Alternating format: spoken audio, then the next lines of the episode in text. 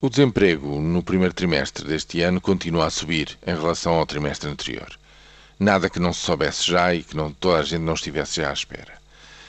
Se juntarmos ao número eh, estimado de desempregados, aqueles que estão a trabalhar, mas estão a trabalhar a tempo parcial e queriam trabalhar em tempo inteiro e não podem, portanto, estão contrariados nessa situação.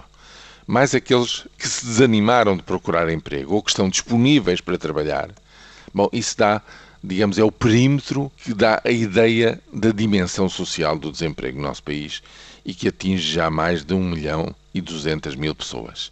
O pior de tudo são os jovens, porque em 480 mil jovens que estão fora do ensino, repito, entre os 15 e 24 anos, já não estão a estudar, podiam estar a trabalhar, mas não estão por estas várias razões que eu enumerei, de desemprego estão disponíveis para trabalhar, portanto, inativos disponíveis, ou trabalho parcial involuntário, são 216 mil em 480 mil.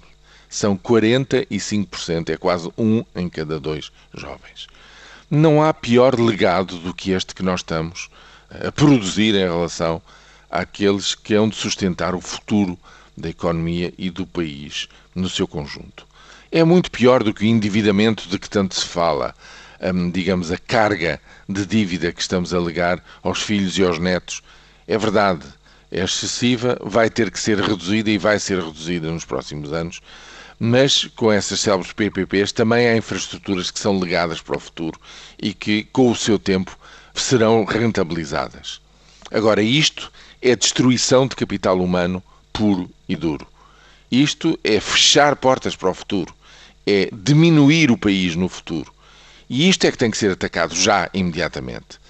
Tanto que se tem falado dos programas da União Europeia, a Comissão lança um programa para atacar tudo isto, mas até agora não se vê nada a ser feito com sentido nesta matéria. Isto é que é urgente, isto é que exige uma resposta e isto é que, para desespero de todos, não avança em termos de combate a esta verdadeira praga social que o INE, mais uma vez, nos vai dando trimestre a trimestre uma ideia da dimensão tremenda que este problema está a atingir em Portugal.